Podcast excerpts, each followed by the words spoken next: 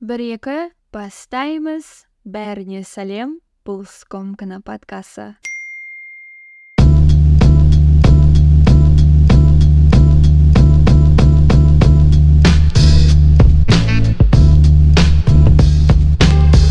қалайсыңдар скомкина тыңдармандары кезекті қазақ тілді шығарылымды жасауға ақыры батылым жетті ау. Өткен жолғы шығарылым жайында жағымды пікірлер естіген едім сол үшін алғысымды білдіремін. Бүгінгі шығарылымды өткен демалыстан келген кезде бірден жазғым келген бірақ подкаст тақырыптарын алдын ала жоспарлап қойғандықтан енді ғана сәт түсті. Дыбысты жазбас бұрын ойыма неге жаңа шығарылымды қазақ тілінде шығармасқа деген ойға келдім де шешімді бірден қабылдадым. Бүгінгі қозғайтын тақырып та қазақ тілінде тарқатылуы керек секілді көрінді маған соңғы күндері жұмыс бастан асып жатыр. Мен қарбалас өмірді бірде ұнатамын бірде жек көрем бәрі бір бірінің үстіне үйіліп жатқан кезде не істеп не қойғанымды не жеп не ішкенімді түсінбей қаламын осы мереке күндері кішкене тыныштықта отырып ойланып ойымдағы хаосты ретке келтірдім. Подкасттың дыбысын да дұрыстап отырып жазайын десем басымда у шу болып жатты. Сол себепті рет ретімен бүкіл шаруаларымды тындырып енді кірістім міне. Айтпақшы өткен жолы сегізінші шығарылымды жасаған кезде орыс тілді тыңдармандарға YouTube желісіне субтитрларды қосам деп айтқанмын. Алайда маған YouTube аудио контент үшін платформа ретінде ұнамады. Мен екі сағат дыбыстың рендерін жасаймын одан бұрын бес сағат монтаж жасаймын осының бәрі тағы да ютубқа салу үшін дыбысты видеоға айналдырамын.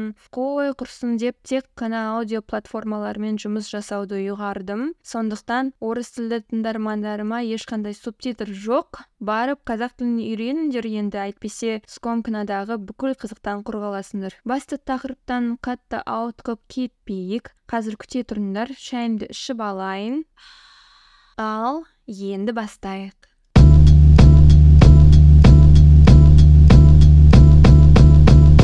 Өткен жолы қазақ тілді шығарылым да мейрамдардан кейін шыққан. Бүгінгісі де сол. Бұны бір жақсылықтың нышаны деп білейік. Скомкина тыңдармандары бүгін мен сіздермен баяғыдан и интрига қылып жүрген инсайттарыммен бөлісетін боламын. Айтатыным жай бір шай үстінде достарыммен талқылай салатын тақырыптай көрінген басында сосын кішкене өзімді қазбалап қарасам қаншама қызық қозғауға тұрарлық дүниелер жатқаныма көзім жетті. Сондықтан біз бүгін cultural jet lag көшпенділер синдромы белгілі бір кеңістікте орнығу aka фиксация в пространстве туралы әңгімелесіп ішкі саяхат пен грибоедовтың хорошо там где нас нетін түсінуге тырысып талқылайтын боламыз cultural jetlag джетлагдың не екенін бәрін білесіңдер ғой ал мәдени джетлаг деген не соны кішкене түсіндіріп берейін cultural jet lag is the phenomenon of partial socialization in adults born from bicultural national unions and whose childhood was characterized by nomadic displacement during key personality developmental stages бұл термин мәдениетаралық психологияда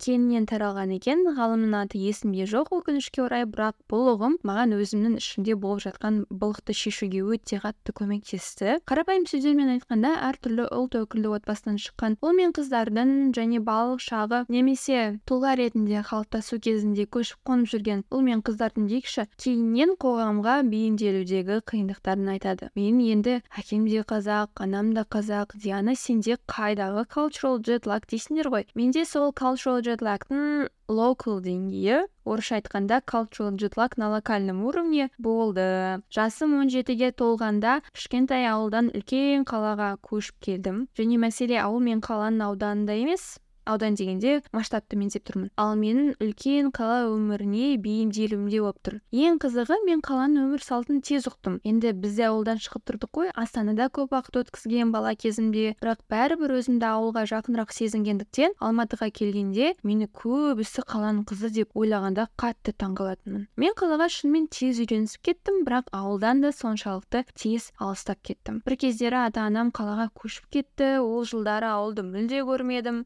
Урбанизация головного мозга болдым қысқасы. Бұның бәрі қалай сезілді? Тұрмыстың шаруалары емес мен сол баяғы ауылда кешке дейін қой бағып жүретін өрісте маманың салып берген нан мен майын жеп жүретін дианамын ғой. Бұл cultural jetлагты мен сыныптастарыммен араласқанда сездім. Біздің ойларымыз сөздеріміз жасап жатқан тірліктеріміз және ең бастысы құндылықтарымыз мүлде сәйкеспейтін сәйкесі түгіл қарама қайшы келетін деуге де болады. Он бір жыл бойы бір нәрсеге күліп бір тақырыпқа сөйлесіп жүрген отыз адам сендерді білмеймін менің қоғамға бейімделуім бірінші адамдардан басталады. Мына жағдайда мен былайша айтқандай өзім көріп өскен араласқан адамдармен ортақ ештеңе таба алмадым. Сондықтан да қазір ауылға барғанда үйдің шаруасын істеп отырам баратын көретін адам жоқ айтатын әңгімеміз де жоқ олармен өкінішке орай ма қуанышқа орай ма ол жағын енді шешетін мен емес. Қысқасы мен бір уақытта адасқан адам сияқты сезіндім өзімді. Ауылдан үйіме барам бірақ ол жақта ата анамнан басқа жүрекке жылу беретін дым жоқ.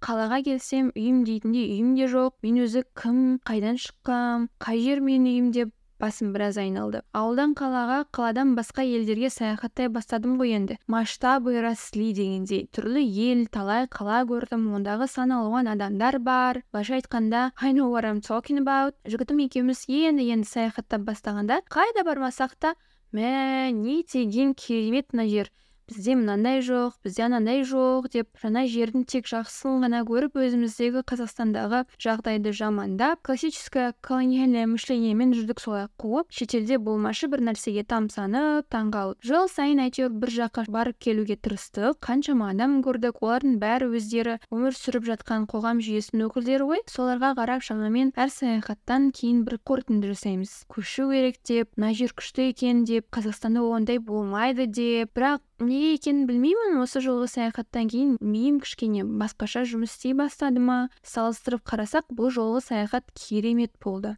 Швейцарияға да барып үлгердік көрмеген нәрсені көріп жемеген тамақты жеп рахаттанып демалдық біреу келіп менің көзімдегі розовый очкиді шешіп тастап оцени реальность объективно? деп сыбырлап кеткен сияқты құлағыма. Жан жағыма қарасам бәрі әдемі. Бәрі керемет. Алайда ол тек сырт көзбен қарасаң ғана қай елдің қай халықтың болмасын. Өздерінің бір ішкі мәселелері бар. Біздегі бар нәрсе оларда жоқ оларда бар нәрсе бізде жоқ. Бірақ бұл автоматты түрде қазақстанды жаман қылмайды ғой. Ақымақ басым бұрында ойлайтыным көшіп кету керек. Ол жақтың жалақысы жоғары таңдау бар адамдары әдемі киінеді архитектурасы ғажап баратын көретін жер көп деп бізді ол жақта біреу күтіп отырғандай. Диана мен азамат келеді ертең тамағын жұмысын жататын жерін дайындап қойыңдар деп. Ал үйге оралдық. Енді мен отырмын ойланып. Маған саяхаттың өзі ұнады күлдік қуандық таңғалдық айналамыздағы сұлулықтан аузымыз ашылып жүрді. Бәрі болды қысқасы. Бірақ менде туф қазақстанға оралғым келмеген еді деген бұрынғыдай сезім жоқ. Мен керісінше елімді аңсап осындағы адамдарды сағынып келдім. Кішкентай бала сияқты жаңа бұдан бұрын ешқашан сезбеген эмоция ашқандай болдым өзіме. Саяхатта жүргенде орысша айтқанда внешний лосктан басқа іште жатқан айналадағы әдемілікке мәз болып жүрген туристерден жасырын нәрселерді көргендей болдым. Сосын маған синдром кочевника немесе көшпенділер синдромы туралы мақала шығады. Телеграм каналда тыңдап көріңдерші өздерің синдром кочевника это когда на фоне общей тревожности и эмоциональной неудовлетворенности обстоятельствами своей жизни, отношениями, непониманием, как все это изменить в практическом плане, мы чувствуем себя по-настоящему хорошо только тогда, когда куда-то едем, когда стараемся изменить хотя бы на какое-то время город и страну проживания. Оказываясь на новом месте, мы практически всегда в него влюбляемся. Нам кажется, что именно здесь мы можем быть счастливы, можем все изменить и начать заново. Но если мы делаем попытки пожить в этом месте, мы часто сталкиваемся наталкиваемся на то, чего не видели раньше. Новое пространство, которое вроде бы было так дружелюбно по отношению к нам, начинает предъявлять к нам требования, к которым мы оказываемся не готовы. Мы снова чувствуем себя нежеланными, не на своем месте. Осы туралы оқығанда Oh my fucking G дедім ғой өзіме. This is literally how I feel. Бақытыма орай обстоятельства жизни деген енді менде керемет. Оған айтар өкпем мұным жоқ. Отношениедегі мәселелердің ең ауқымды бөлігін шештік. Бірақ мінсіз қарым қатынастар болмайды. Ол күнделікті екі жақтан жасалатын жұмыс деп санаймын. Непониманиеге енді түкіргенім бар. Біреу мені түсінбей жатса өзімді түсінікті етуге тырыспаймын. Оған уақыт жоқ шынымды айтайын. Менің мазасыздануымның ака тревожностімнің жалғыз себебі ол мен әлі де өзімді ешбір жерде үйдемін деп сезінбеймін. Where do i belong? Ал осы жылы бұл сезімнің материалды тұрғыда белгілі бір үй немесе пәтерге дым қатысы жоқ екеніне көзім жетті. Бұл менің айналаны қалай қабылдайтынымда ой алматы нашар адамдары шатақ жүйе құрған бәрі ескі деп жүрсем бұл жер маған ешқашан жақпайды. Бұл жерде үйдемін деген сезімге қол жеткізе алмаймын. Амстердам керемет ауасы қандай адамдары әдемі.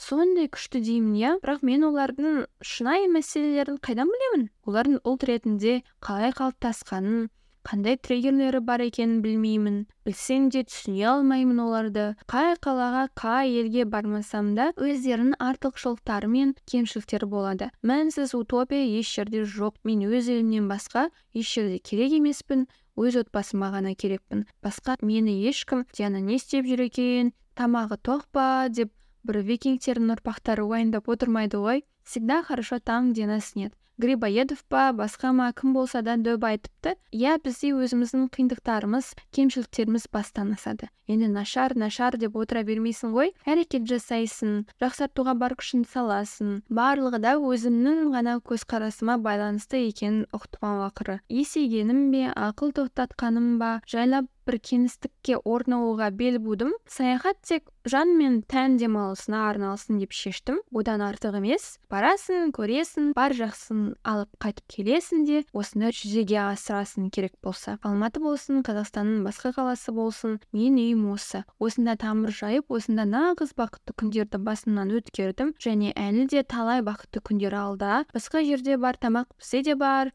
сәулет бізде де бар. Киім бізде де бар мәдениет байлық адамдар бізде де бар. Иә басқа форматтар мен формаларда басқа көлемдерде өзгеше бірақ жоқ емес бар. Менің ішкі саяхатым аяқталды. Чувство квартиранта деген ақымақ ойдан да арылдым. Бар күшімді салып жұмыс істегім келеді. Біреу диана сенің үйің қайда? дегенде қобалжымай осында деп жауап бере алатындай. Қорытынды.